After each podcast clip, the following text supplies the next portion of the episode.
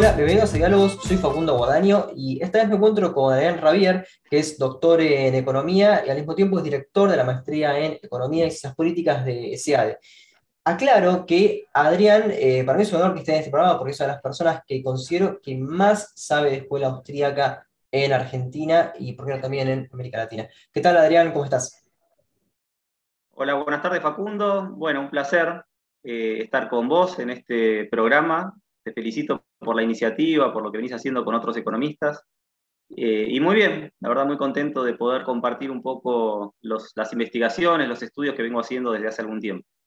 Claro, y bueno, sabemos que este, a veces los tiempos este, no son muy apremiantes como es este caso, así que quizás alguna, el, público quizás vea que, la dinámica a veces es un poco como de medio como ping pong, pero es simplemente por una cuestión de tiempo. Pero en fin, vamos con una de las preguntas clave que considero para comprender este, tu obra y también a la escuela austríaca, porque ambas están emparentadas, por supuesto, que es eh, por cuál sería el causal por el cual una sociedad crece a partir del ahorro, que es básicamente el postulado de Mises. Esto se puede ver en tu libro sobre, bueno, básicamente tu tesis de doctorado, este, sobre la macroeconomía del capital. Es decir, cuál es el nexo causal para que el ahorro provoque el crecimiento de una sociedad.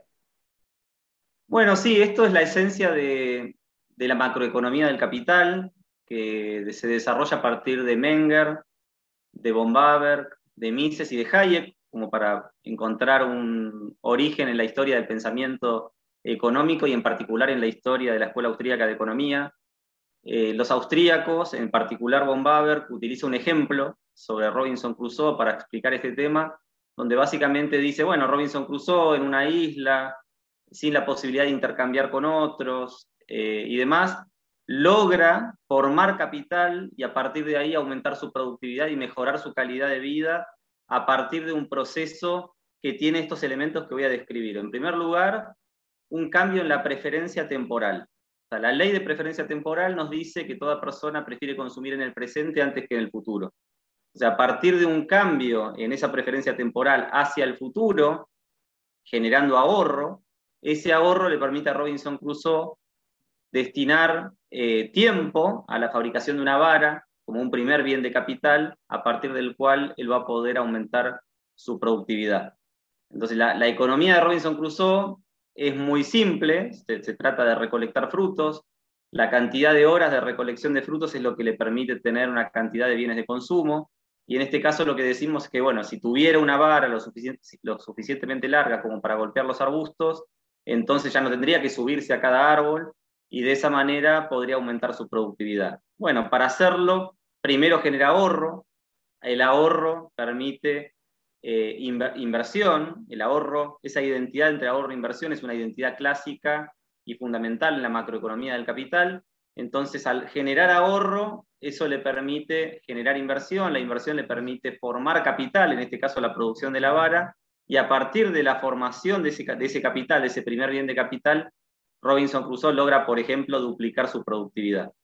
Entonces, cuando uno observa en este modelo muy sencillo de una sola persona cómo Robinson logra ir aumentando su producción de frutos y por ende su consumo, eh, empieza a comprender elementos clásicos, elementos esenciales al proceso de, de formación de capital o de crecimiento económico que en definitiva es clave. Esto después uno lo lleva al marco social a partir de un estudio de la estructura intertemporal de la producción y empezamos a ver que en una sociedad con millones de personas interactuando, el principio clave no cambia. Es para tener crecimiento económico en una economía determinada, necesitamos tener primero ahorro que permita poder invertir, esa inversión a su vez permite formar capital y esa formación de capital permite acumulación de capital y esa acumulación de capital permite aumentar la productividad y mejorar el nivel de consumo.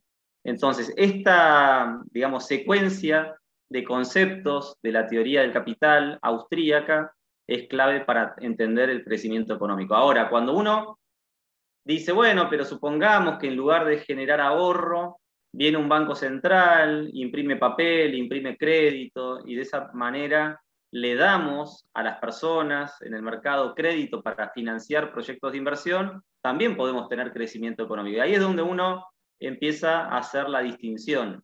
Eh, una cosa es el crecimiento económico tal como se describe aquí, y otra cosa es la teoría austríaca del ciclo económico, la teoría del auge insostenible, donde sí puede haber un banco central creando crédito, pero eso no es lo mismo que fomentar ahorro, inversión y formación de capital. Las diferencias entre esta teoría del auge insostenible, la teoría del ciclo económico, y una teoría sana y genuina de crecimiento económico de largo plazo, está muy clara en este modelo de la estructura del capital o la macroeconomía del capital. Ahora, tomando, por ejemplo, la catalaxia de Mises y este, eh, básicamente el orden espontáneo de Hayek, donde aparecen estas instituciones que no son deliberadamente creadas en el, en el, taxis, em, ¿cómo puede hacerse operativo eso en casos donde hay este, una inversión que está eh, dirigida, no dirigida, pero por lo menos que tiene un, condicionamiento directo por parte del Estado, como puede ser en Corea del Sur, eh, o inclusive en la formación del Estado argentino, ¿no? que el, Estado argentino eh, tiene inversiones que son este, dirigidas a lugares específicos, por ejemplo, los ferrocarriles. ¿Cómo entran estos microfundamentos este, para poder explicar estas, estas cosas macro? Bueno, a ver, los austríacos se han preocupado mucho por, por, comprender los microfundamentos de la macroeconomía. Roger Garrison decía que hay preguntas macro, por ejemplo, sobre inflación, sobre desempleo, sobre pobreza, sobre crecimiento o ciclos económicos, pero las respuestas son siempre microeconómicas. Entonces, un poco la primera respuesta iba por este lado. Tenemos que arrancar estudiando la acción humana, a partir de cierto individualismo y subjetivismo metodológico para poder entender después los problemas macroeconómicos. La escuela austríaca no hace mucha distinción entre micro y macroeconomía. Eh, básicamente estudia la economía como un todo y lo hace a partir de unos microfundamentos muy sólidos. Por eso arranca con, con el individuo como punto de partida, ¿no? la acción humana y todo lo que implica sumando ahí el tiempo, la incertidumbre, las expectativas, a lo que, a lo que le dedica mucha atención. Eh, bueno, por supuesto, las preferencias subjetivas de cada individuo, la escasez, etc. Ahora, a partir de esos microfundamentos es que estudiamos la macroeconomía, los problemas macroeconómicos. Pero, pero yo creo que esos microfundamentos son algo muy importante. Por ahí para el oyente eh, sería importante leer el libro de Steven Horwitz, micro, eh, Microfundamentos de la Macroeconomía. Eh, lo va a encontrar en Internet porque tiene acceso libre. Y es un libro que detalla muy bien todos estos microfundamentos para encarar la macro. creo que, ahí está lo esencial. Ahora, pero, pero el, tema, digamos, este, con estas cuestiones, este, es que yo me enfoco, por ejemplo, en tu paper de las crisis subprime, este, perdón, de la crisis este, subprime.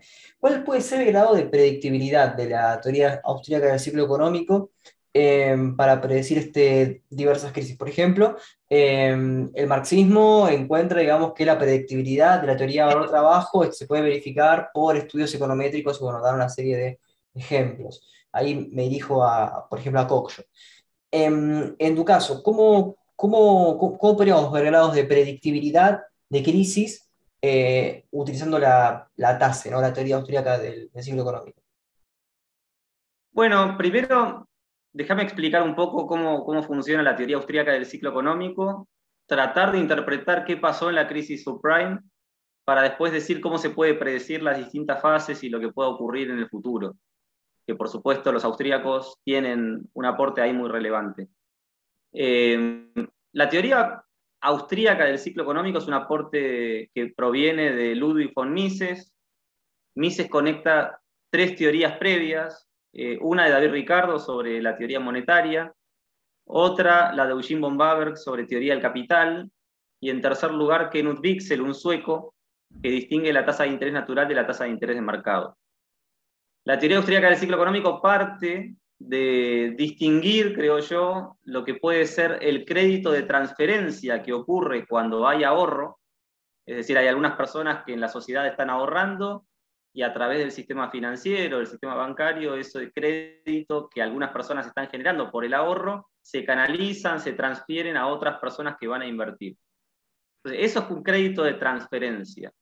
El otro crédito que es importante analizar es el crédito creado. En este caso tenemos un banco central creando medios fiduciarios, creando dinero, eh, creando, creando papel moneda, vamos a decir, y al generar este crédito creado, que no es un crédito de transferencia de recursos que están siendo ahorrados por una parte de la población, sino que se está creando crédito de la nada, ese crédito también moviliza recursos y también puede generar inversión.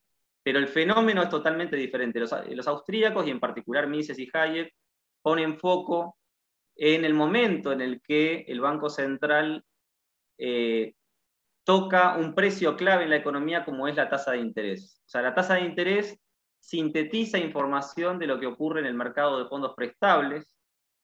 Cuando en el mercado de fondos prestables ocurre, por ejemplo, que hay personas ahorrando, esa mayor cantidad de dinero que algunos ahorran y colocan en el sistema financiero hace que la tasa de interés baje, y al bajar la tasa de interés, eso es un precio que comunica al ahorrista o al inversor que hay más dinero disponible para llevar adelante los proyectos de inversión.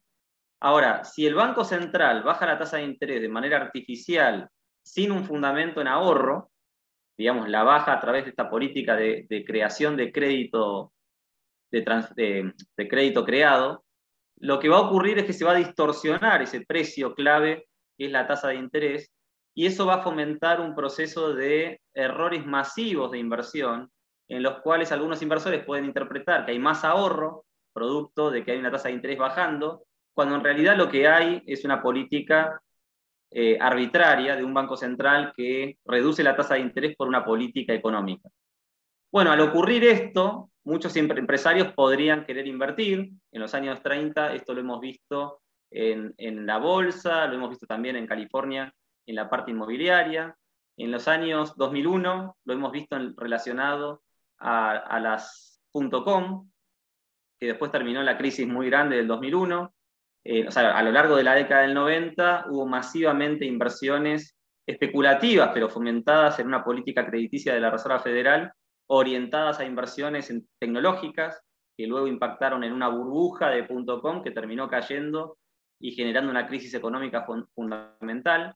Y en el año 2008 termina eh, resolviéndose o con un desenlace muy preocupante para Estados Unidos y para el mundo, una burbuja inmobiliaria que se había alimentado entre 2001 y 2005 con una política de tasas de interés demasiado bajas, ¿no? una política muy laxa de la Reserva Federal que fomenta el auge inmobiliario, y de repente, cuando la Reserva Federal cambia su política monetaria y sube la tasa de interés, en 2000, a, mitad de 2004 Alan Greenspan dice que eh, él observa una tasa de interés eh, perdón, aumenta, él observa una aceleración de la inflación y para enfrentar la inflación sube las tasas de interés, eso genera lo que se llama la crisis subprime con, bueno, la caída de Lehman Brothers y, una cantidad de problemas en constructoras, en todo el mercado inmobiliario, que en definitiva hunden los precios de las viviendas y demás. Bueno, lo que tenemos acá en definitiva es primero una teoría pura que es una teoría abstracta de cómo se pueden generar ciclos económicos, y después tenemos aplicaciones concretas. Para, hablar de Estados Unidos, por ejemplo, tenemos presente la crisis del 30, la crisis de 1987, la crisis del 2001, la crisis del 2008, y ahora mismo podríamos estar enfrentando una nueva fase de auge insostenible que en el momento en el que la inflación aumente, que de hecho es lo que estamos viendo en los últimos meses, que los datos de inflación llegan al 5% anual, que es muy elevado, para los estándares de, Estados Unidos. Eso puede generar eventualmente una suba de tasas de interés, que ya está ocurriendo, eh, y al subir las tasas de interés, la fase de auge se puede convertir en una fuerte crisis y depresión. Eh, acá juegan las expectativas, acá juega la política monetaria, acá juega también el, avance tecnológico que puede haber en una era digital que viene aumentando los niveles de productividad, que puede hacer, contrarrestar un poco el efecto del ciclo, y bueno, y juegan cantidades de factores que podrían estar dando lugar a una nueva crisis eh, en los próximos años. Entonces, la pregunta que, me hacías, Facundo, tiene que ver con cómo predecir, por ejemplo, este ciclo económico que posiblemente estemos experimentando ahora.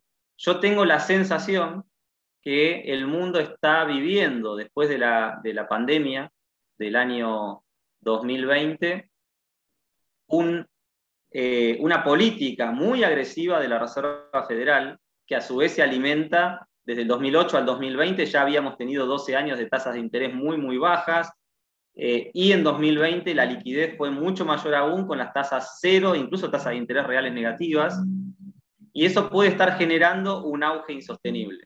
Ahora, ¿en qué momento el auge se convierte en crisis y depresión? Posiblemente siguiendo la teoría austríaca del ciclo económico en el momento en el que la Reserva Federal suba las tasas de interés. Ahora, ¿en qué momento la Reserva Federal va a subir las tasas de interés?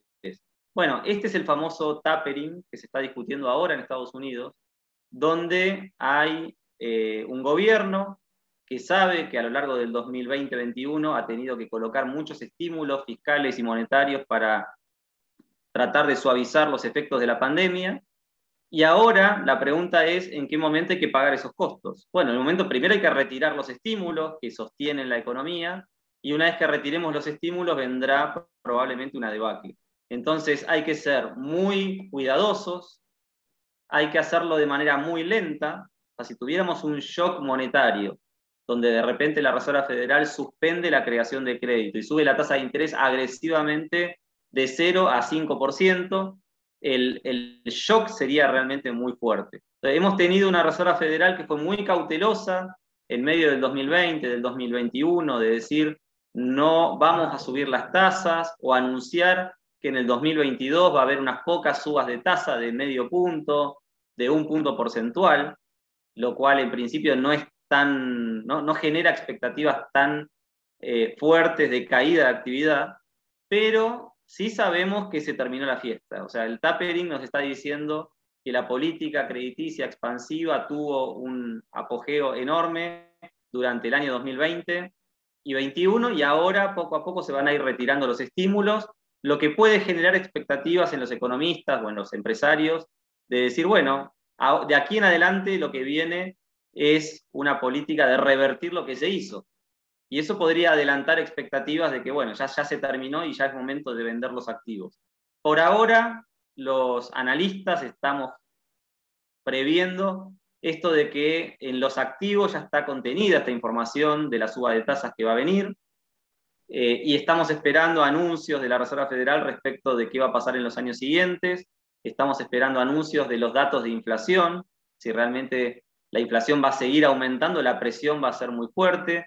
Hay una discusión ahora sobre Volcker y lo que hizo él en 1987 al enfrentar la, la inflación de manera digamos, ¿de qué manera enfrentamos el problema? Si lo hacemos con agregados monetarios, si subimos la tasa de interés, ¿qué hacemos para contener el impacto inflacionario? Yo creo que estamos en un escenario que para los macroeconomistas tiene que ser de interés, que tenemos que investigar, que tenemos que hacer predicciones. Mi sensación va a ser que en el momento en el que, la tasa de interés suba por encima del 3-4%, el mundo va a afrontar una crisis más de las tantas que hemos tenido, que mencionábamos antes, y ese es un tipo de predicción que podemos hacer. Entonces, ¿en qué momento? Cuando suba la tasa de interés. Ahí está, Porque esa es la señal de corrección del auge insostenible. Claro, y bueno, eh, no quiero olvidarme este, de, una, justo estabas mencionando este, este, algo sobre, bueno, por supuesto algo, muchas cosas sobre la banca central, quiero hacer una nota sobre tu paper de Friedman después, no me quiero olvidar de eso, pero justamente una, una pregunta que tengo es que Mises habla de, este, bueno, justamente esto del, del Boost. El tema es, ¿Cuándo un crédito, por ejemplo, es este, bajo o alto en la escuela austríaca? Vos recién lo, lo definiste, pusiste un número concreto, pero en, digamos, en los padres fundadores, ¿cómo podemos establecer cuándo un crédito es eh, alto o, o bajo? No, no, entiendo la pregunta, Facundo. Eh, ¿A qué te referís? Claro, porque Mises, este, claro, se refiere... de la tasa de interés? Claro, sí, sí, sí. ¿Una tasa de interés es baja o alta? Claro, sí. sí. Bueno, ahí depende un poco de, del momento y el contexto, ¿no? Eh, por ejemplo, yo, te cuento un trabajo que hicimos con Erwin Rosen, que es un economista de Israel. Nosotros nos preguntábamos cuál debería ser la política monetaria que un banco central, por ejemplo la Reserva Federal, debería seguir. Y a raíz de esta teoría austríaca del ciclo económico, donde suponemos que los ciclos económicos se deben a un alejamiento de la política monetaria de tasas de interés respecto del nivel de la tasa de interés natural, la pregunta es, bueno, ¿y cuál es la tasa de interés natural? ¿Cómo sabemos que realmente estamos ante una política laxa? Y ahí lo que hicimos fue buscar reglas o cálculos de la tasa de interés natural y nos encontramos con el trabajo de dos economistas que en la Reserva Federal tienen mucho, mucha escucha o, son muy referenciados, como Laubach y Williams. Laubach y Williams miden la tasa de interés natural y nos dicen en cada momento a cuánto debería estar. Esto es eh, tomando en cuenta el nivel de producción potencial, tomando en cuenta la tasa de interés nominal, tomando en cuenta el potencial de la producción, tomando en cuenta una cantidad de variables, ellos nos dicen cuál debería ser la tasa de interés nominal para no estar afectando el ciclo económico y demás. No sé si es la mejor regla, pero es una regla y es un punto de partida de una discusión interesante. Es decir, si un banco central no quiere distorsionar la economía, no quiere generar eh, un crecimiento mayor al que es posible con el nivel de ahorros y demás, entonces debería fijar la tasa de interés en su nivel eh, natural. Entonces le llamamos así, la regla de la tasa de interés natural, es un paper que está publicado en el Quarterly Journal of Austrian Economics y básicamente hace ese cálculo. Entonces nosotros hicimos un trabajo empírico de decir, bueno, miremos a qué nivel estaba la tasa de interés natural a lo largo de la década del 2000 y, comparémoslo con la tasa de interés de corto plazo a la cual la Fed fijó la, tasa de interés, la política monetaria, a partir de, esta tasa de interés. Y curiosamente, a partir del 2001, donde la tasa de interés nominal de la Fed de corto plazo baja del, 5, del 6%, del 6,5% la tasa de interés en 2001 baja el 1%. Después, la tasa de interés sigue bajando al 1,75%. De ahí en más sigue bajando hasta el 1% a mediados del 2004. O sea que ahí se habla del periodo de too low, too long, demasiado bajo por demasiado tiempo. Y como decíamos antes, cuando Alan Greenspan observa, el presidente de la Reserva Federal, que la tasa de interés eh, está baja y que la inflación es elevada, él decide subir la tasa de interés 17 veces consecutivas, un cuarto de punto, desde mediados del 2004 hasta 2007. Y ahí es donde se da el cambio de ciclo, y lo podemos ver en cantidades de variables como los permisos de construcción, que tenemos una, crisis económica. Por ahí el economista tradicional recuerda el trabajo de John Taylor, que hace un cálculo de una regla monetaria, la famosa regla de Taylor, y compara esa regla con la tasa de interés de la Fed y nos muestra empíricamente que la tasa de interés estuvo demasiado baja por demasiado tiempo fomentando el auge del mercado inmobiliario. Bueno, nosotros hacemos lo mismo, pero en lugar de tomar la regla de Taylor, tomamos la tasa de interés natural. Y vemos efectivamente que a lo largo del 2001-2004 la tasa de interés estuvo demasiado baja, fomentando entonces el auge insostenible. Cuando finalmente la tasa de interés de corto plazo sube para emparejarse con la tasa de Taylor o con la tasa de, interés natural, es donde se genera la fase de crisis y, recesión, que en definitiva es el ajuste de una inversión, de, errores de inversión que se cometieron en la etapa previa, pero que vienen a formar parte de un proceso de corrección que va a generar eh, caída de actividad, caída del empleo y a una serie de problemas sociales, claramente, porque esto a su vez va acompañado de un pesimismo generalizado, de expectativas muy negativas, que hacen que la economía termine en una crisis y depresión. Ahora, en el año 2007, 2008, 2008 la Fed, para enfrentar la crisis subprime, vuelve a bajar la tasa de interés a cero. Y la mantiene en cero hasta el 2016, que la sube un poco, luego la vuelve a bajar, y ni hablar con la pandemia, que la mantiene en cero para tratar de ayudar a, generar algún tipo de, contención por la, crisis, por la crisis de la pandemia. Pero en el medio de ese, tiempo en el cual la Fed había bajado la tasa de interés a cero, hablé con, con, este coautor, Erwin Rosen, y le digo, bueno, ¿por qué no hacemos un nuevo trabajo para justamente mostrar que ahora mismo estamos enfrentando un nuevo auge insostenible que puede dar lugar a una nueva crisis. Esto fue, no, recuerdo el año, si fue 2008, 9, 10, 11, por ahí fue, ¿no? Eh, y bueno, hicimos un análisis de la situación, calculamos la tasa de interés natural con esta metodología del agua G. Williams y encontramos que la, la, tasa de interés natural nos daba algo cercano al 0%. Uno diría, pero ¿cómo una tasa cero? ¿Cómo es posible una tasa real eh, cero, cercana al 0%. Bueno, en ese momento eh, uno podría hacer referencia a este término tan importante llamado saving glut, que es que en Asia y en particular en China y Japón hay un proceso de enorme ahorro, son países muy exportadores que generan un enorme ahorro, que luego utilizan todo ese ahorro para comprar bonos americanos y que ese nivel de ahorro fundamentaba que las tasas de interés estén realmente muy bajas durante ese tiempo. Entonces, si es así, y la tasa de interés natural en ese lapso de tiempo estaba en el nivel de 0%, podríamos decir que aunque la Fed baje la tasa de interés a cero, no estaría siendo distorsiva.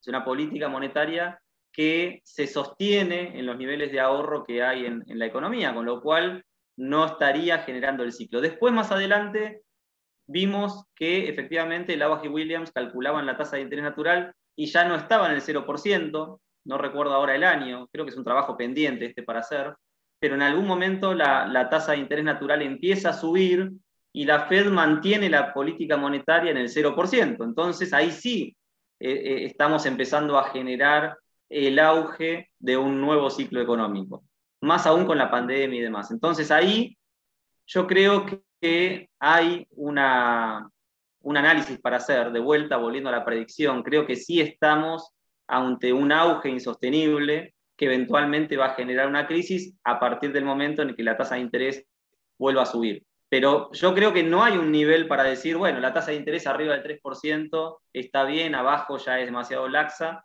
sino que depende del nivel de ahorro que hay en la economía, que es la que fundamenta el nivel adecuado de una tasa de interés, y el, nivel de ahorro global, en una economía globalizada, por supuesto, dependerá de este ahorro que está siendo muy importante en China y que a su vez después esos medios que se ahorran en China están eh, financiando proyectos de inversión en, muchas partes del mundo, por ejemplo en Estados Unidos. O sea que la respuesta sería depende del contexto. Claro, bueno, y justamente eh, habías nombrado este, a Friedman antes, hay un paper tuyo sobre Friedman que realmente es, es este, excelente, que es una, como una especie de, biografía intelectual. Em, y señalás que el último Friedman es el Friedman este, abolicionista de la Fed. Em, lo cual es este, raro observando este, que, bueno, escribió una historia monetaria de Estados Unidos y que ahí se puede ver que efectivamente este, con este, Reserva Federal, o sea, vamos a poner términos generales, con banca central o sin banca central, las crisis se daban igual.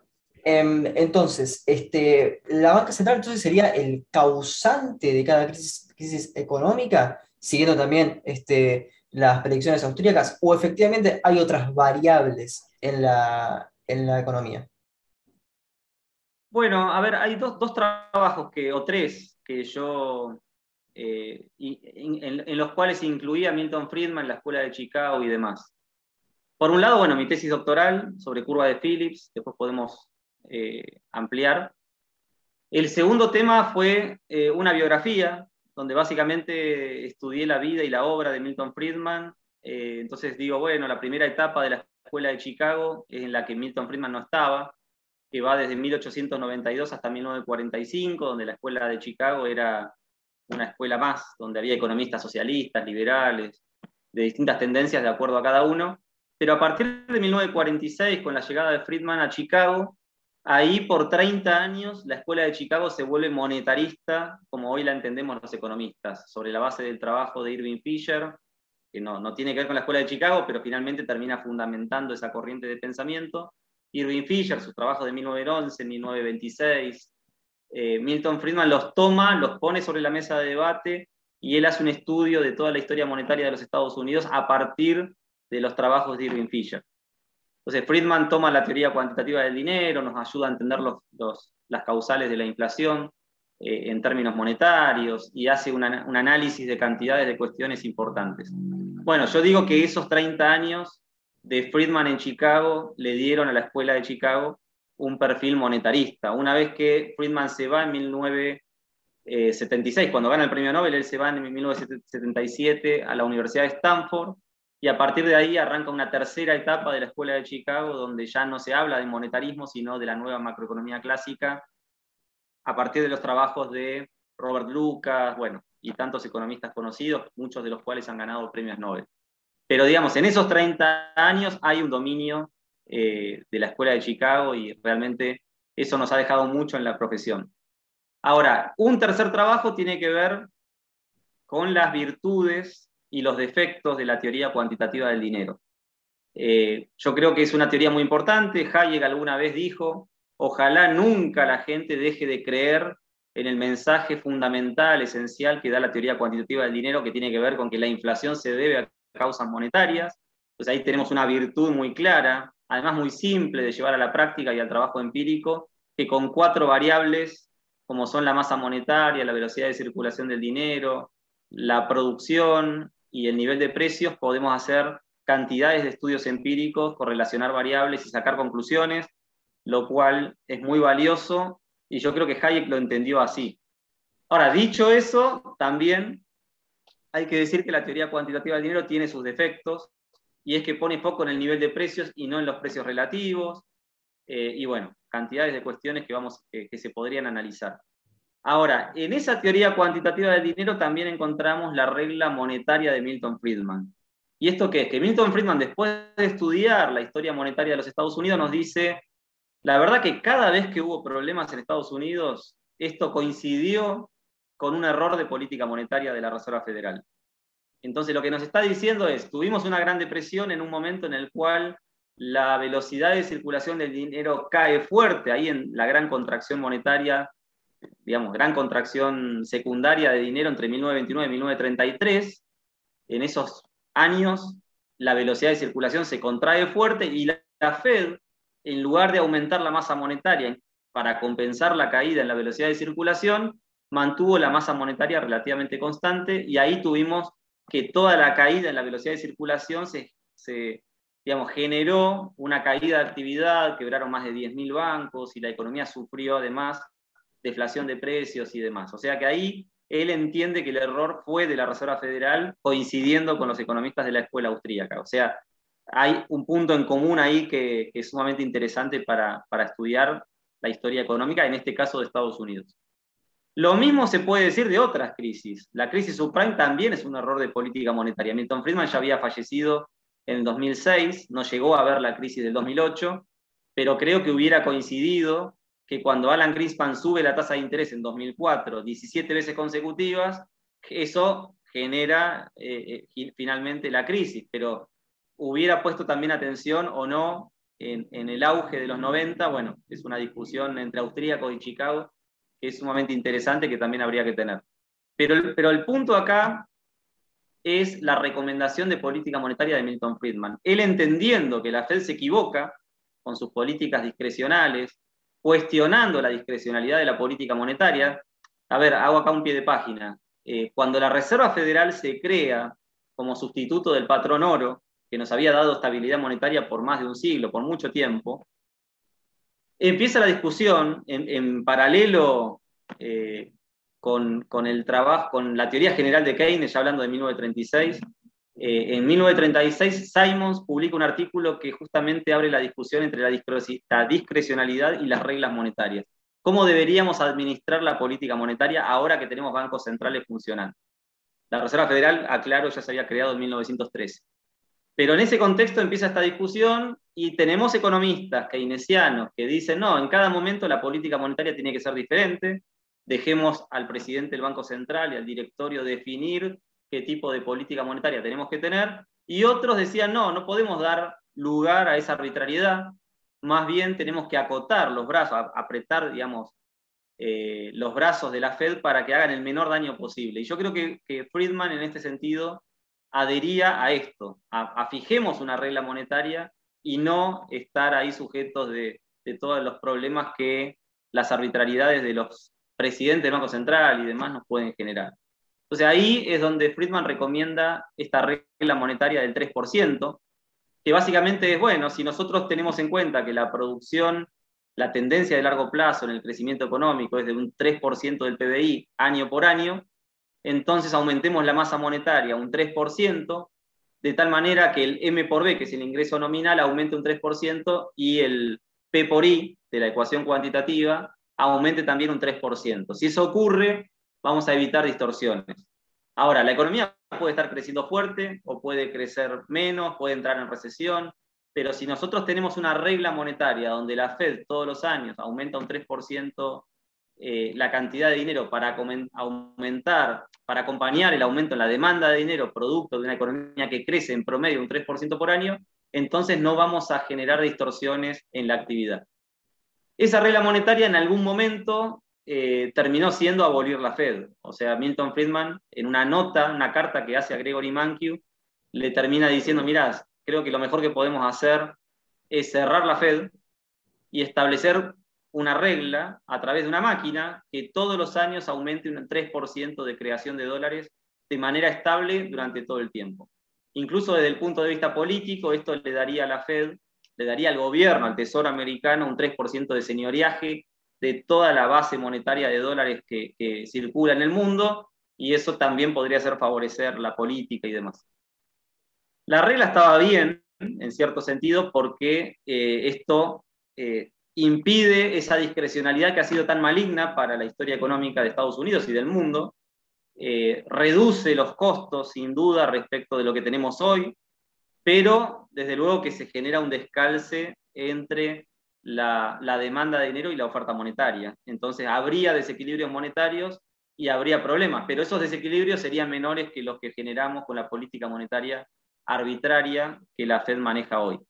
Me parece que la, idea es buena, pero de nuevo, por eso el trabajo que hicimos con Erwin Rosen justamente trataba de, buscar una regla que sea superadora de esta, y ahí es que sugerimos que la Fed eh, practique una política monetaria donde la tasa de interés eh, de la Fed sea el cálculo de la tasa de interés natural, y la tasa de interés natural a su vez proviene de un estudio que el y Williams hicieron muy bien tomando en cuenta la producción potencial, el nivel de desempleo, la tasa de interés natural, la inflación, y una fórmula que incluye una cantidad de variables. La verdad que la discusión está abierta, los economistas discuten mucho sobre política monetaria, sobre cuál es la mejor regla que, podemos tener.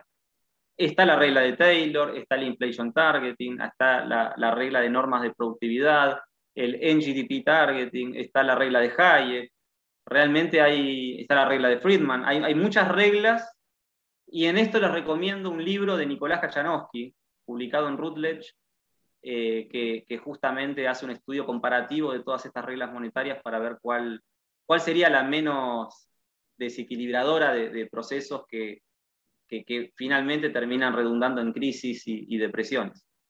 Claro, pero bueno, justamente una parte de, mi pregunta era este, si en periodos previos existiera, existiera una banca central, ya había crisis, es decir, eh, las crisis no serían siempre por la banca central, es decir, inclusive en Argentina eh, hubieron crisis económicas antes de que esté el Banco Central, antes de los 30. Entonces, como el, no veo una relación simplemente causal de que siempre que haya Banco Central, o sea que eliminando solamente este, la banca central se podría eliminar cualquier crisis este, económica mayúscula, digamos.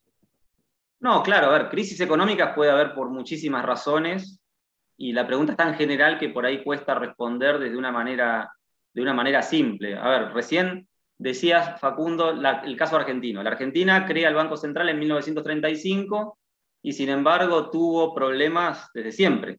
Eh, entonces, la respuesta mía sería, a partir, justamente ahora con Nicolás Kachanowski publicamos un artículo en el Independent Review sobre la historia monetaria de Buenos Aires de 1820 a 1880. O sea que por ahí te puedo responder por ese lado. En 1821-22, bueno, se crea el Banco de Descuentos que es el primer banco que tiene la Argentina. Y uno dice, bueno, era un banco privado con aportes ingleses, accionistas ingleses, que generan el primer banco. Ahora, ese banco tiene monopolio de emisión, o sea que era muy parecido a un banco central. No, no, es, que era un banco privado y había banca competitiva, descentralizada. Cuando hubo banca libre, descentralizada, con distintos emisores privados, en Escocia, por ejemplo, o en Canadá, que son casos que se estudian mucho para los que estudian la banca libre previa a la existencia de bancos centrales, lo que encontramos es una enorme estabilidad, enormes innovaciones bancarias, eh, instituciones monetarias y bancarias muy sólidas, muy lejos de lo que pasó en Argentina. La Argentina tuvo eh, en este periodo de 1820 en adelante siempre un monopolio de emisión, o sea que funcionaban como un banco central, igual, o sea, el Banco de Descuentos fue un banco que entre 1822 y 1826 generó los primeros problemas. Se crea el banco, el banco empieza a financiar al gobierno, el gobierno con eso financia guerras civiles que había y cantidades de problemas, y no devuelve el oro al banco, con lo cual lo termina quebrando. En 1826 se crea el segundo banco, un banco también con monopolio de emisión por 10 años hasta 1836. La, la, historia fue la misma. Se crea un banco con pocos capitales en relación a la emisión monetaria que va a generar, y esa emisión monetaria que no tenía convertibilidad a oro, termina quebrando en 1836 cuando el banco quedó totalmente descapitalizado. De 1836 a 1852 tuvimos el tercer banco. Pasó lo mismo. O sea, tuvimos una eh, inconvertibilidad de la moneda que se emitía con el oro y finalmente termina quebrando ese banco por no tener activos que pudieran fundamentar, que pudieran sostener la emisión de pasivos monetarios que se generaban para financiar al Tesoro. Después tuvimos otro banco y otro banco y otro banco, y lo interesante fue que Buenos Aires no pudo salir nunca de esta inestabilidad financiera. Ahora vos me dirás, no, bueno, pero es, eh, son bancos privados. No, era un banco, sea público o sea privado, había monopolio de emisión en cada banco y no se permitió en la Argentina, al menos en Buenos Aires, tener banca libre. En el interior de la Argentina, sin embargo, es sumamente interesante un trabajo de María Cristina Gómez, que está publicado en Libertas, que se llama Banca Libre en Argentina, donde ella estudia cómo sí en el interior del país hubo monedas metálicas, que venían de intercambios comerciales con Bolivia, con Perú, con Chile, con, países limítrofes que generaban eh, mercancías, eh, oro, plata y demás, y que esas mercancías fundamentaban las emisiones de algunos bancos privados que circulaban en el interior del país. Y ahí sí podemos ver algo de competencia y algo de banca libre separado del monopolio de emisión que había en Buenos Aires. Ese periodo está bajo estudio todavía, es muy poco lo que se ha hecho, es mucho lo que hay que hacer, eh, y de hecho invito a, al, que escucha, digamos, de, si son argentinos, si están interesados en este tema, hay muchísimo trabajo por hacer que por ahora no lo he visto. Ortiz Batalla tiene un libro que sacó hace poco, se concentra mucho en Buenos Aires y mucho en, los periodos posteriores, pero en lo que pasó en el interior del país creo que todavía hay mucho trabajo por hacer. Bueno, de ahí en más, uno puede decir que Argentina en algún momento, a partir de 1881, logra cierta unificación monetaria, y el monopolio de emisión que existía en Buenos Aires se extiende a todo el país. Y en el periodo agroexportador, donde generamos muchos metales, esos metales le dan un sustento a, la banca argentina, porque ahora sí tiene oro y tiene plata para sostener una convertibilidad por, un tiempo prolongado, y eso le da estabilidad al sistema, pero en algún momento se vuelve a declarar la inconvertibilidad ante, ante el primer problema, el shock externo que tuvimos, y a partir de ahí se vuelve a abandonar la convertibilidad y volvemos a tener los problemas de siempre. Entonces acá la pregunta más bien es, si vamos a hablar de la banca que existió antes de la creación de bancos centrales, en cualquier país del mundo que queramos estudiar, miremos el marco regulatorio de la banca que existía en ese momento, porque es cierto que hubo pánicos en algunos momentos y algunos bancos privados quebraron. Pero ojo que muchos de esos bancos estaban sujetos a monopolios de emisión donde el sistema era muy parecido al de la, banca central. Entonces, finalmente, no, no sería justo decir que el, a ver, la conclusión que yo no acepto, creo que en esto compartimos con Nicolás Kachanowski, con Larry White, con George Selgin, con Steven Horwitz, que lamentablemente falleció hace poco, y muchos teóricos de la escuela austríaca, como Roger Garrison, dedicado a temas macro, es que no se sostiene esta idea de que la banca privada no pudo generar un dinero sólido, un buen dinero. O sea, donde se le permitió operar en un marco de competencia, con una banca descentralizada, con un sistema de compensación bancaria. Esto requiere todo un estudio de cómo funcionaba la banca libre antes de la creación de los bancos centrales. La banca funcionó muy bien, eh, llamativamente bien. Entonces, lo curioso es por qué de repente todos los bancos centrales del mundo se crean para poner orden monetario donde no lo había. Eh, y creo que el error es ese, creer que la banca privada funcionaba mal, entonces vino el Estado a poner orden. No, no, no creo que esa sea una lectura correcta. Eh, de hecho, si volvemos a Estados Unidos, Larry White, Selgin y Las Trapes, que es un tercer autor, no sé cómo se dice ese apellido, que complejo, eh, hacen un trabajo interesante en Estados Unidos y dicen, a ver, la Reserva Federal se crea para tres objetivos, para dar estabilidad monetaria, para garantizar el pleno empleo y para suavizar los ciclos económicos. Miremos los datos en Estados Unidos y curiosamente, desde que se crea la Reserva Federal en 1913, Estados Unidos tiene más inflación, tiene más ciclos económicos y tiene más desempleo de lo que había antes de que se cree la Reserva Federal. O sea, claramente con los datos, empíricamente, uno puede demostrar que Estados Unidos fracasó en su intento de poner orden monetario con la creación de la Fed. Si eso lo decimos de Estados Unidos, es uno de los bancos centrales menos distorsivos del mundo, y, por eso creo que todavía tenemos un patrón dólar que, está rigiendo hoy en el mundo, ¿qué podemos decir del Banco Central de la República Argentina? O sea, desde que se crea el Banco Central de la República Argentina, es cierto que había desorden monetario y había algo de inestabilidad previa, pero digamos que el nivel de inflación se acelera fuertemente con algunos procesos hiperinflacionarios, los picos de, auge, crisis y depresión son mucho más fuertes con la creación del Banco Central y, y bueno, y claramente los, los ciclos económicos, los picos de desempleo son mucho más altos. Realmente los bancos centrales han fracasado en el objetivo que se han impuesto. Y ahí es donde se abre para la escuela austríaca un nuevo área, una nueva área de trabajo que es cómo hacemos para dar, para garantizar cierto orden monetario que la economía de mercado necesita. ¿Cómo hacemos para garantizar estabilidad monetaria, para, para generar, para evitar los ciclos económicos y demás? Y ahí viene esta discusión de reglas monetarias que teníamos antes. ¿Cómo hacemos para garantizar cierto equilibrio monetario? Yo particularmente creo, junto con estos economistas que mencionaba antes, que una banca privada descentralizada eh, con, un patrón oro o patrón bitcoin o patrón eh, de alguna mercancía que el mercado elija podría darle al, mundo un equilibrio monetario, un dinero sano mucho más sólido que el que tenemos hoy sujeto a las arbitrariedades de la Reserva Federal. Eh, pero bueno, creo que acá con las criptomonedas se abre todo un abanico de opciones y toda una discusión moderna, donde la Fed está perdiendo terreno aceleradamente en las últimas décadas a manos de las criptomonedas y empezamos a entender que el futuro del dinero ya, ya va a acceder a los gobiernos.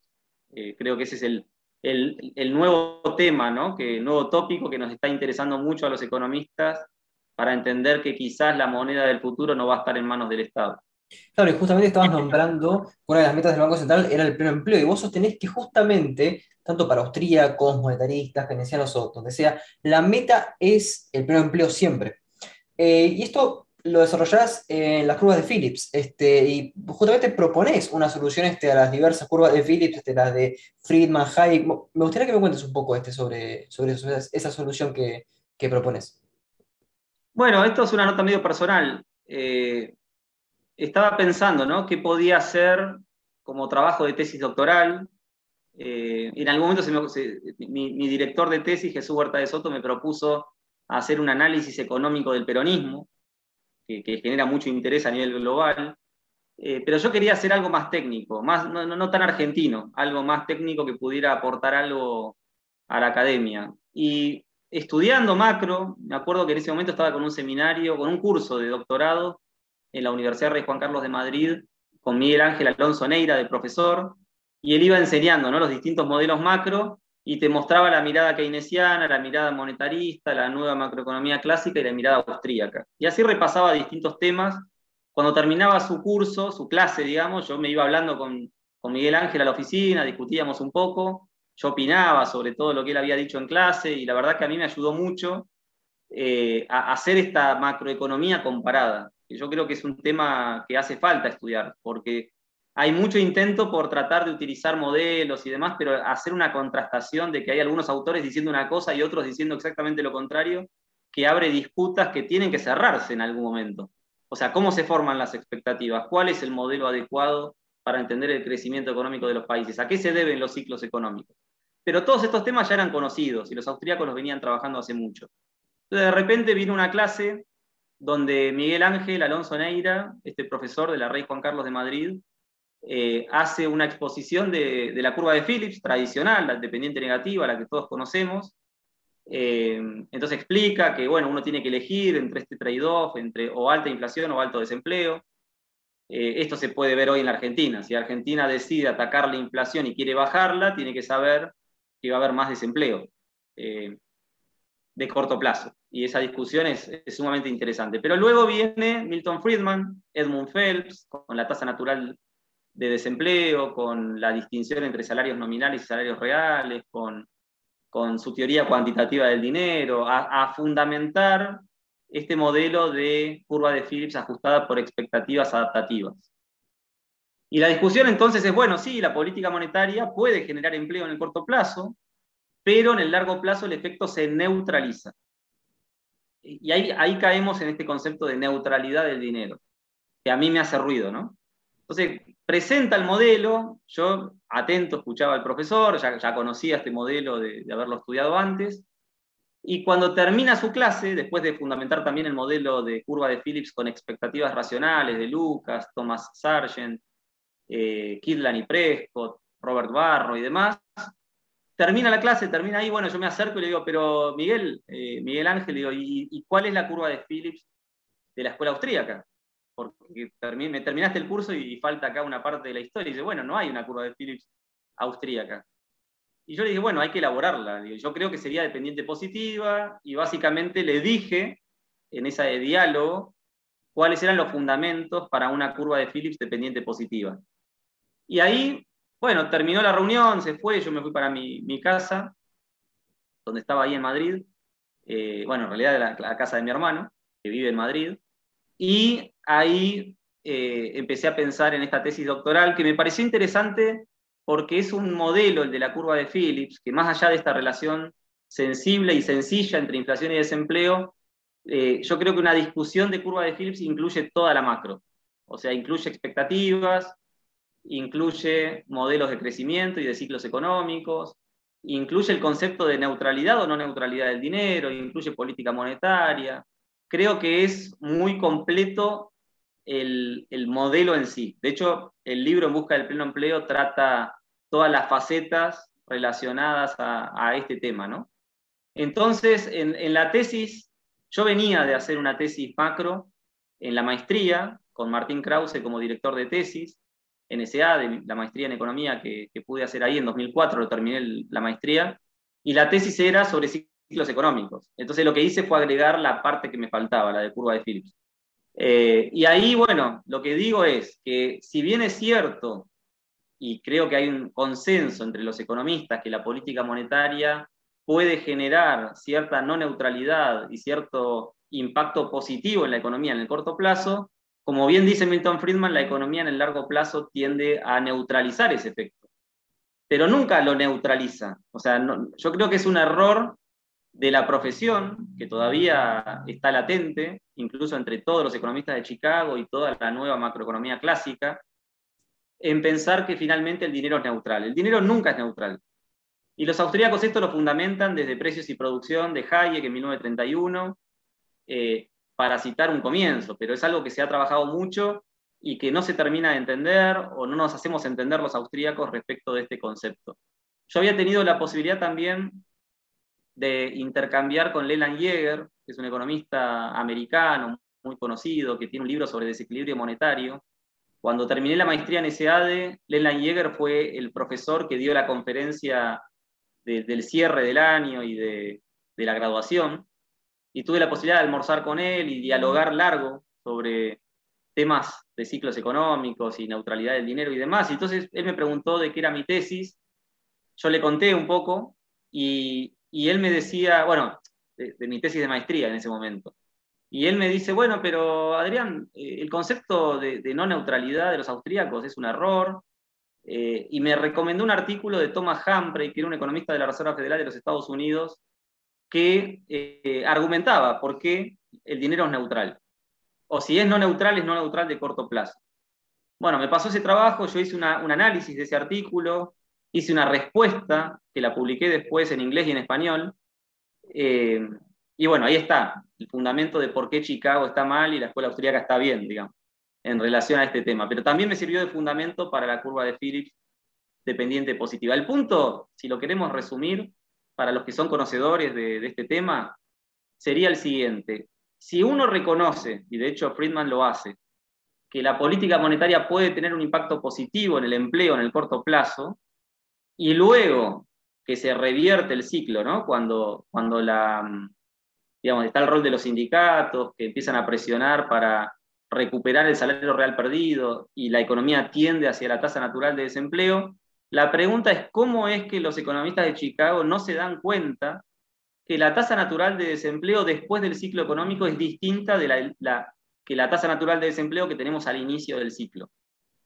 O sea, la economía en el auge del ciclo termina generando, supongamos, pleno empleo, pero cuando revierte el ciclo y la economía vuelve a la tasa natural de desempleo, dado todo lo que nosotros decimos con la teoría austríaca del ciclo económico y dado el proceso de destrucción de capital, de consumo de capital y demás, la economía vuelve a una tasa natural de desempleo que se desplaza hacia la derecha y que finalmente va a fundamentar una curva de Phillips dependiente positiva. Eh, el mensaje final es, la política monetaria no es neutral, la política monetaria cuanto más agresiva, más efectos genera, más negativos, y los ciclos son cada vez de mayor desempleo. Eh, ceteris ¿no? Hay muchos supuestos y análisis ahí para, para hacer, pero creo que, que el tema es importante porque además, eh, yo creo esto es un poco presuntuoso, pero creo que la tesis doctoral que elaboré a partir de la curva de Phillips dependiente positiva refuta al keynesianismo, a Milton Friedman, a Edmund Phelps, a Robert Lucas, eh, a, los economistas de la nueva macroeconomía clásica, yo creo que están equivocados y hay fundamentos austríacos bien elaborados, especialmente a partir de Hayek, que tratan estos temas. Entonces, siempre pensé que, este aporte de curva de Phillips dependiente positiva puede darle a la escuela austríaca un lugar que perdió desde la desaparición física de Hayek, en el que contribuyó mucho Roger Garrison con su modelo de la macroeconomía del capital, y todo su trabajo publicado en cantidades de revistas especializadas, pero que lamentablemente todavía no termina de tener el impacto que, uno quisiera. Eh, pero bueno, creo que la curva de Phillips dependiente positiva es un aporte importante. Eh, Daniel Lacalle, un economista español que tiene mucha, mucho impacto en los medios, eh, hizo su tesis doctoral en España y utilizó la curva de Phillips dependiente positiva como base teórica, en el marco teórico, y termina hablando de lo que pasó en la Unión Europea. Así, para salir de Estados Unidos y hablar de España en concreto, eh, hay mucha evidencia empírica también de una curva de Phillips dependiente positiva, y Daniel Lacalle hace ese trabajo, me mandó el libro también que, resume su tesis. Creo que hay mucho trabajo para hacer en esto. Eh, ojalá que haya economistas que le agreguen la pata empírica. Yo creo que en lo que refiere a teoría, Hayek nos dejó un marco de ideas muy importantes y, bueno, conectando una cosa con otra, la formulación gráfica de esa curva de Phillips dependiente positiva puede, puede generar un choque de ideas que, nos dejen eh, con, un aporte importante.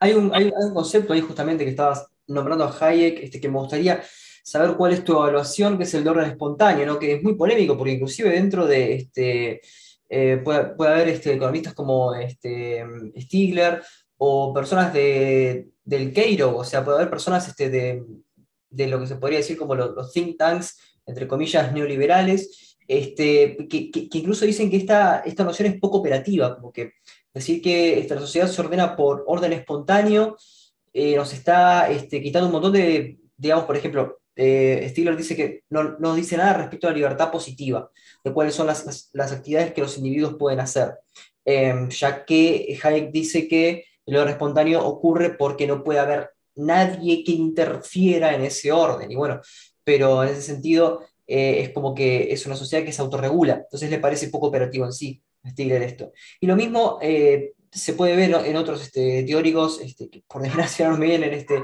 los nombres a la cabeza, como que parece como que es una cosa que eh, explica todo y al mismo tiempo parece no explicar nada. Así que me gustaría saber cuál es tu, reflexión respecto a este concepto de orden espontáneo. Bueno, a ver, en la escuela austríaca hay un libro de historia del pensamiento económico que es muy importante, de Murray Rothbard, se llama La historia del pensamiento económico, en dos volúmenes. Y Rothbard, a mi entender, es muy negativo para con Adam Smith. Eh, se queda con que Adam Smith defendió la teoría del valor trabajo, que fue la base de, de la elaboración de Marx posterior, y que no vio, como otros economistas sí lo vieron, el concepto de utilidad marginal. eh, a partir del cual se sustenta la economía moderna y todo cambia, ¿no? Bueno, un poco injusto digo porque Adam Smith, más allá de defender una teoría del valor trabajo que, era defectuosa y que se corrige más tarde, Adam Smith es el formador de una tradición que se dedica a estudiar los órdenes espontáneos. Ahí aparece la figura de Mandeville, que es anterior a Adam Smith, y luego aparecen tres economistas escoceses como Adam Smith, David Hume y Adam Ferguson, que estudian los órdenes espontáneos y nos dejan una, cantidad de escritos que es sumamente importante para el pensamiento económico moderno y en particular de la escuela austríaca. Esa tradición la recoge Hayek. Obviamente, si, hiciéramos un recorrido histórico y evolutivo, sería un poco más prolongado. Yo, yo publiqué un libro que se titula mm, La globalización como un orden espontáneo, que en la primera mitad del libro lo que hago es estudiar esto justamente, todo el recorrido histórico, evolutivo de estos órdenes espontáneos, de estos órdenes sin plan, siguiendo a Lorenzo Infantino, que tuve el placer de que escribiera el prólogo de ese libro. Es un economista italiano, un filósofo italiano que, se dedicó a estudiar los órdenes espontáneos también.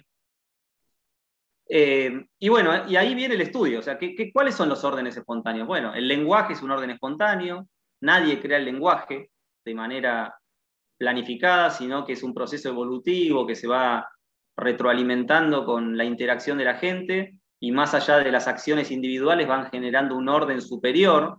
Yo creo que el lenguaje es un muy buen ejemplo para entender lo importante que es el orden espontáneo. El derecho es un orden espontáneo.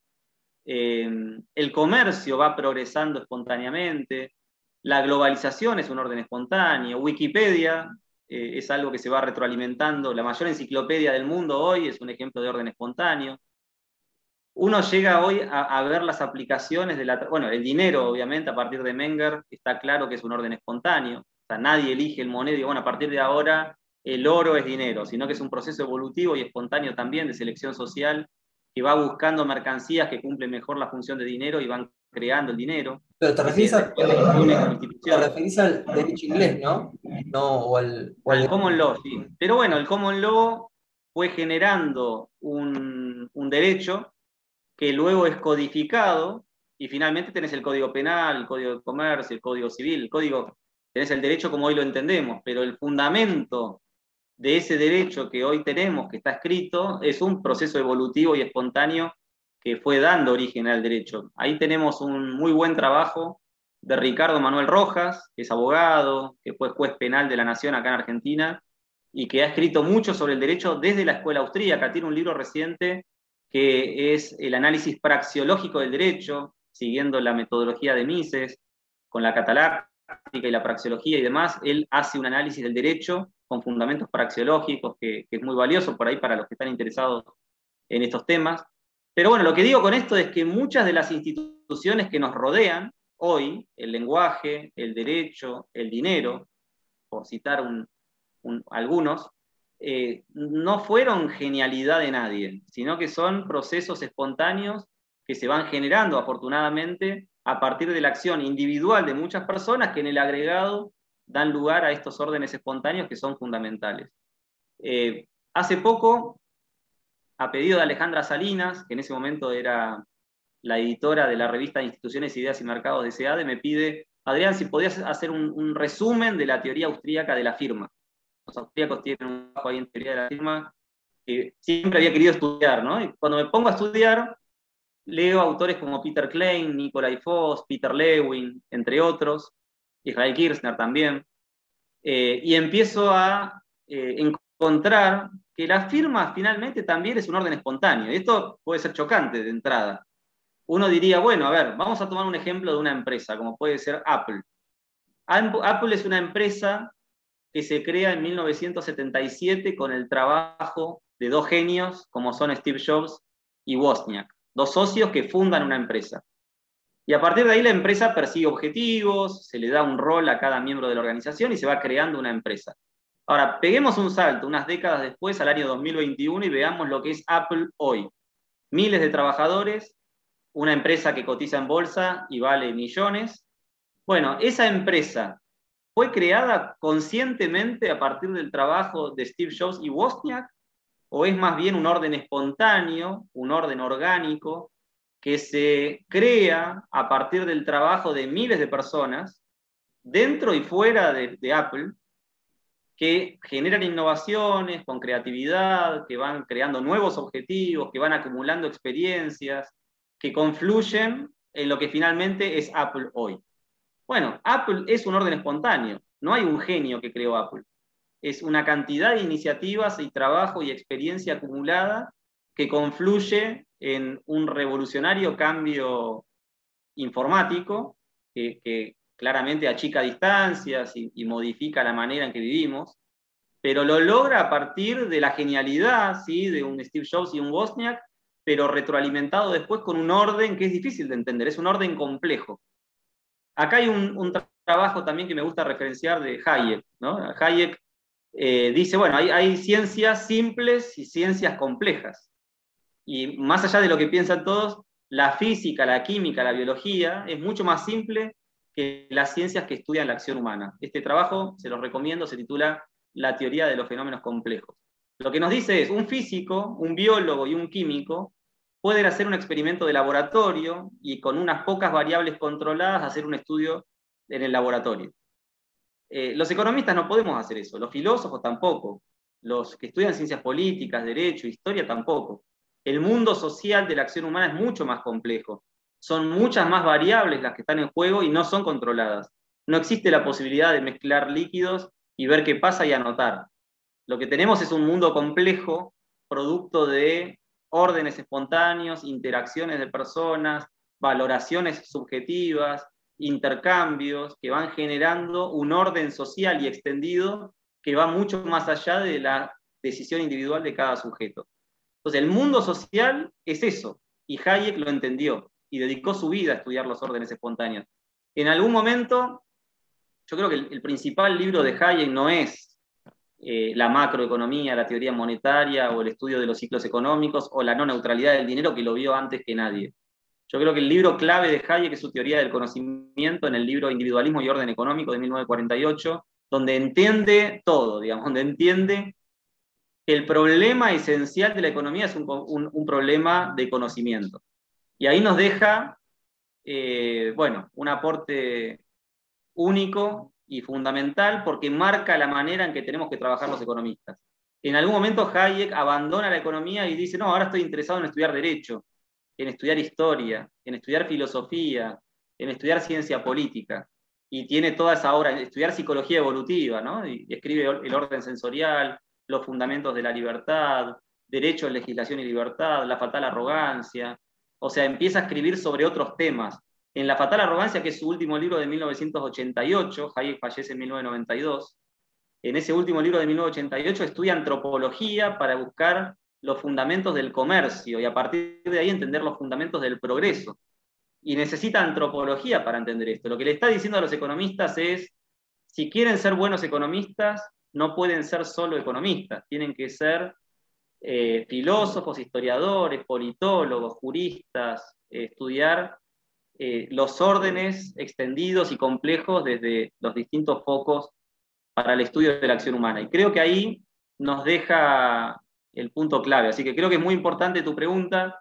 Si bien la charla giró mucho sobre la macro y la teoría monetaria y, y demás, entender que el mercado son órdenes espontáneos, que hay una mano invisible, que hay órdenes complejos, es clave, porque si no, no entendemos por qué criticamos la, intervención del Estado en la economía.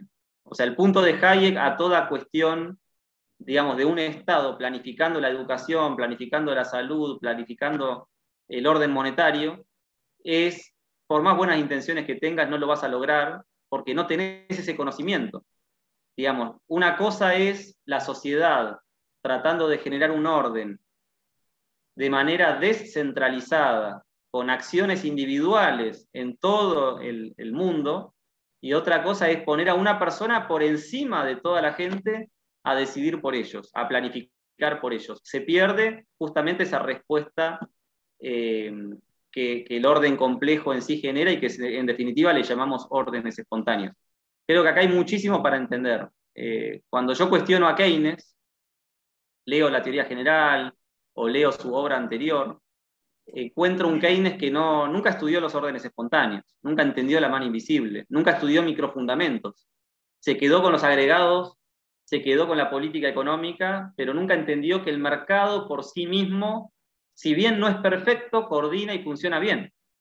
Entonces, si uno entiende que el mercado puede generar pleno empleo, que el mercado puede generar progreso y crecimiento, que el mercado puede generar a través de la creatividad y la innovación de cantidades de personas un orden espontáneo, superador del que puede crear el Estado, entonces se da cuenta que el Estado es estéril, que el Estado genera, manipula precios, manipula el orden del mercado y le genera problemas. Yo creo que ahí está la principal discusión que los austríacos tratan de dar y que por suerte cada vez más gente comprende y adhiere, pero lamentablemente en nuestra profesión eh, hay un sesgo muy crítico de la escuela austríaca que me sorprende porque porque yo personalmente valoro mucho todas estas, estas cuestiones que venimos hablando. Claro, y para ir cerrando, ¿no? Eh, justamente hay un, eh, bueno, hay un paper que es viejo, pero digamos que es nueva su difusión, que es, en realidad son dos, este, de, de Paul Cockshot, contra Hale y contra Mises, este, argumentando justamente este tipo de cosas, que, por ejemplo, el libro El socialismo de Mises no es que simplemente, o, o en el libro este, Em, o en la imposibilidad del cálculo económico, que Hayek tienen tantos trabajos, no es que es una sola persona que no pueda este, planificar, sino que son varias personas y Cockshott dice, bueno, pero fijémonos qué es lo que pasaba en la Unión Soviética, que fíjense que la imposibilidad del cálculo económico la, resuelve Kantorovich y que inclusive le dan un premio Nobel, y que Hayek fue a la, este, a la lectura, a la, a la conferencia del premio Nobel, de, de y nunca le dio una respuesta. Entonces, ¿cómo se podría saldar esta, esta cuestión respecto al cálculo económico? Este, ¿Es este, posible eh, o no? ¿Cómo responderías a estos argumentos de Cockshot tomando a Kantorovich? Bueno, justamente, uno comprende la imposibilidad del cálculo económico en el socialismo cuando primero comprende cómo funcionan los mercados. Eh, entonces, vamos a pensar un segundo en cómo se va formando el capitalismo capitalismo y las economías de mercado. O sea, en algún momento empiezan a reconocerse derechos de propiedad. Cuando las personas generan intercambios, están intercambiando paquetes de derechos de propiedad y en ese intercambio se forman precios. Los precios en una economía de mercado son los que comunican información y permiten que los agentes económicos tomen decisiones como si tuvieran mucho más conocimiento del que realmente tienen. Los precios son los que permiten, en, en Mises está muy claro, los precios son los que permiten hacer cálculo económico, que es hacer una evaluación de un proyecto de inversión y decir, bueno, este proyecto es rentable o no, a partir de un análisis económico que hacemos a partir de los precios que existen por los derechos de propiedad. Sea, acá hay una secuencia de conceptos que uno empieza a comprender. Si tenemos propiedad privada, tenemos mercados. Si tenemos mercados, tenemos precios. Si tenemos precios, tenemos cálculo económico. Y si tenemos cálculo económico, ejercido por la función empresarial. El empresario sabe si el proyecto de inversión que generó eh, da ganancias o da pérdidas. Y, digamos, acá está el sistema de premios y castigos de la economía del mercado. Entonces, si yo de repente ofrezco algo al mercado y la, gente lo valora y lo compra, eso me da un beneficio contable. Si yo de repente ofrezco algo al mercado y la gente no lo valora y no compra eso que ofrezco, lo que hago es tener pérdidas contables, un castigo del mercado. Lo que impera en definitiva en la economía de mercado es la soberanía del consumidor. El que manda es el consumidor. Si yo se me, se me ocurriera asignar mis recursos en ofrecer algo al mercado que el mercado no quiere, finalmente no me van a comprar y yo voy a terminar perdiendo todo el capital que coloqué en este proyecto de inversión. Bueno, ahora pensemos en Marx, manifiesto comunista, él pide abolir la propiedad privada. ¿Qué, ¿Cuáles son las consecuencias de practicar el socialismo definido como la abolición de la propiedad privada y todo lo que viene después, ¿no? Bueno, si no tengo propiedad privada, no tengo mercados. Y si no tengo mercados, no tengo precios. Y si no tengo un sistema de precios, no tengo cálculo económico.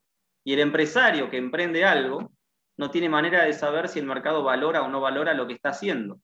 Desaparece los premios y castigos, desaparece la soberanía del consumidor. Y el empresario en definitiva queda ciegas. Digamos, ofrece algo al mercado, pero no hay un sistema de precios que esté logrando cierta eficiencia en el mercado.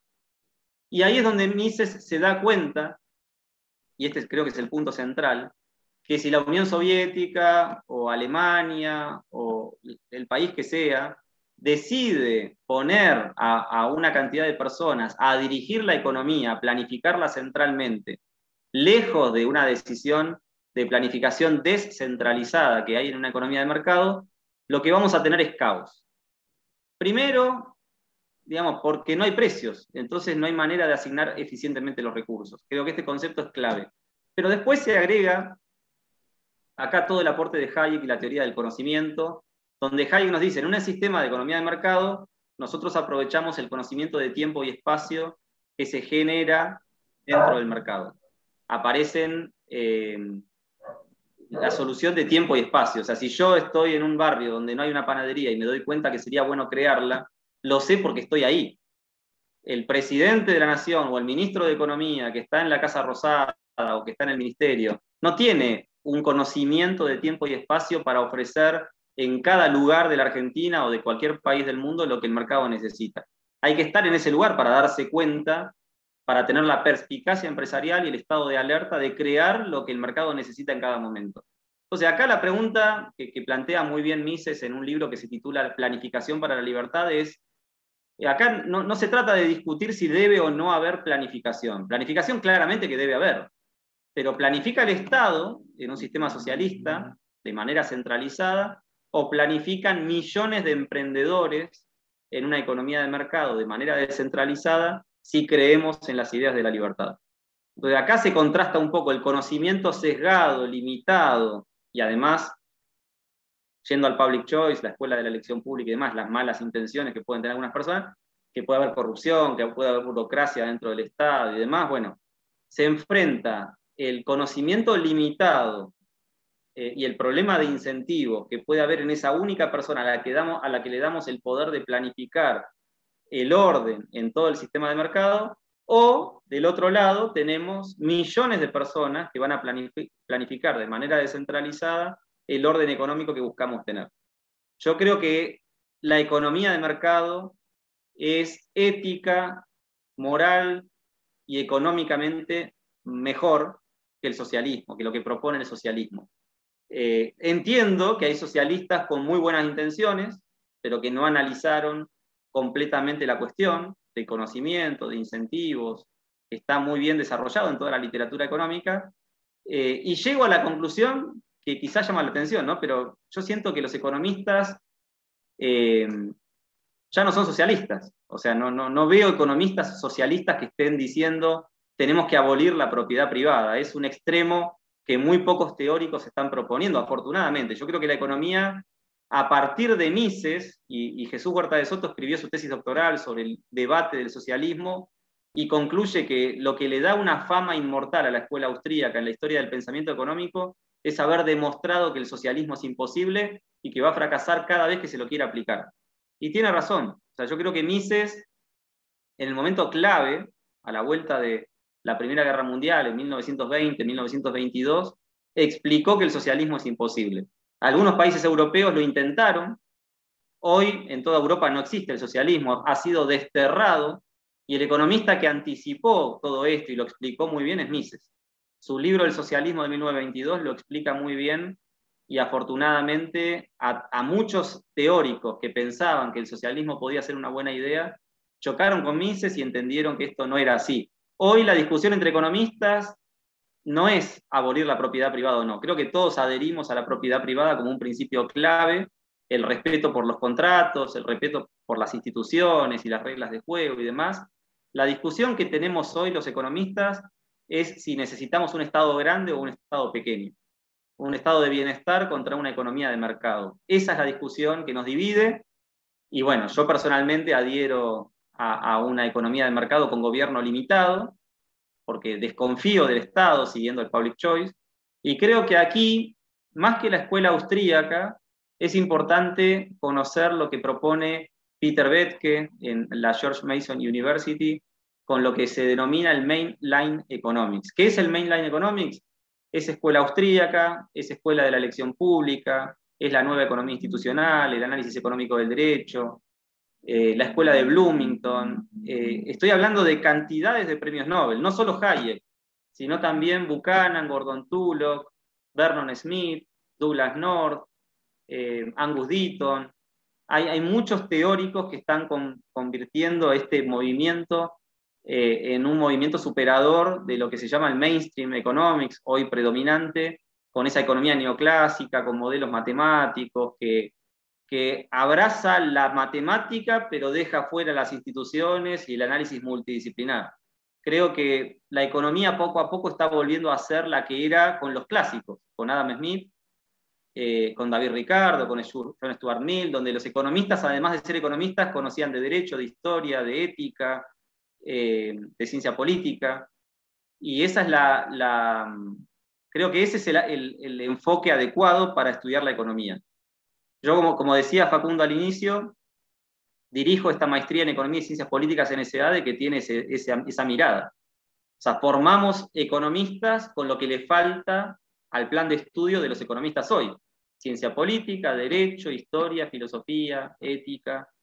Eh, creo que todo esto es clave para formar economistas. Creo que la escuela austríaca fue continuadora de la tradición clásica en esta mirada, por eso me gustó de, muy joven y continué estudiándola hasta el día de hoy y creo que seguiré estudiándola de esta manera. Entonces creo que lejos de decir que Hayek abandonó la economía y se dedicó a estudiar temas sociales, es que Hayek entendió lo que no entendió el resto y es que la economía no podía ser solo economía. Muy bien, Adrián, este, muchas gracias por tu tiempo y este, lo que me gustaría, como a todos los invitados este, que están en este programa, es que nos recomiendes eh, algún libro. Puede ser lo que estás leyendo, puede ser lo que te haya gustado, o simplemente un libro que puede ser de ficción o de no ficción, para que lo leamos este, bueno, los conductores eh, y también este, la audiencia. Bueno, justamente ayer en la Universidad Francisco Marroquín de Guatemala, que, dicto clases también en la maestría en economía, me, preguntaron qué, cinco libros podías recomendar para hacer un flyer y difundirlo. Y los cinco que recomendé son La acción humana, que es un tratado de economía donde Mises elabora este sistema praxiológico, axiomático, deductivo, que me parece clave para poder presentar la, la economía de manera integral. O sea, yo estudié economía en la Universidad de Buenos Aires y lo que me pasó fue esto, estudié microeconomía, estudié macro, estudié economía matemática, estudié eh, desarrollo económico, crecimiento económico, teoría monetaria, y después juntar todo esto era imposible, porque cada profesor viene con sus modelos, con sus libretos, e integrar la economía para, para colocarla como un todo sistemático y ordenado es algo que me fue muy difícil hasta que leí la acción humana. La acción humana es un edificio de teoría económica que parte de la acción humana elabora las características de la acción humana como expectativas, incertidumbre, mucha filosofía ahí, y luego a partir de ahí la integra con el proceso de mercado, con la función del emprendedor, con el sistema de precios. A partir de ahí vemos la intervención del Estado en la economía, eh, para bien y para mal.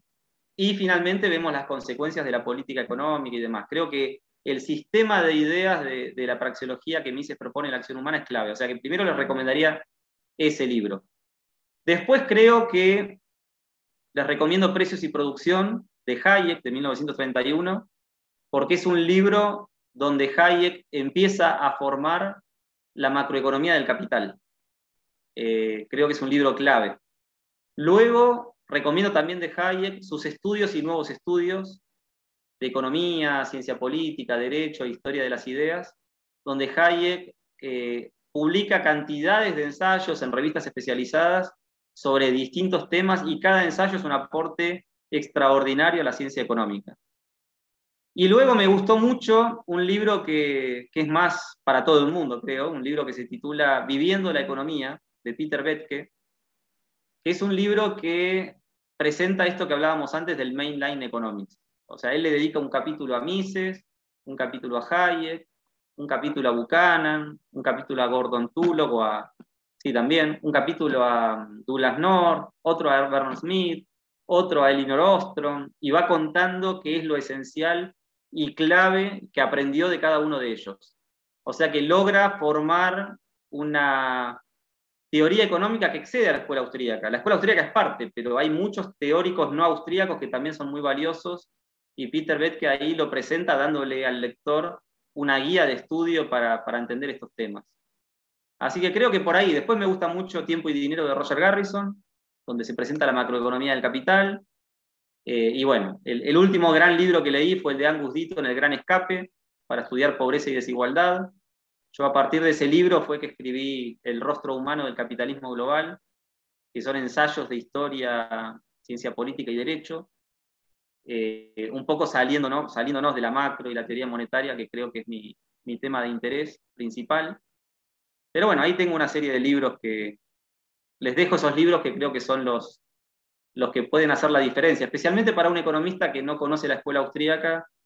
Eh, por ahí hay uno más que se llama Manual de Economía Austríaca Contemporánea. Es un manual de Peter Betke que traduje al español y se publicó recientemente, que, que, es muy técnico para ver lo esencial de la escuela austríaca, los 10 elementos que hacen único al enfoque de la escuela austríaca, y 10 autores escriben 10 capítulos muy, muy claros sobre lo esencial de cada uno de estos temas. También puede ser importante. Bueno, Adrián, muchísimas gracias por tu tiempo. Espero que hayas disfrutado este, la charla. Este, bueno, este, dijimos que iba a ser corto y terminó siendo bastante prolongado. Así que bueno, este, espero que, hayas disfrutado. Este, y bueno, este, soy Facundo Guadaño. Recuerden este, suscribirse al canal. Este, y bueno, habrá más contenido este, de este estilo. Así que Adrián, nos vemos en una próxima reunión. Muchas gracias Facundo por el espacio y la verdad que es un placer poder recorrer un poco las investigaciones, todos estos temas, recomendar bibliografía, espero que, sirva a los, a los que lo ven. Un abrazo grande.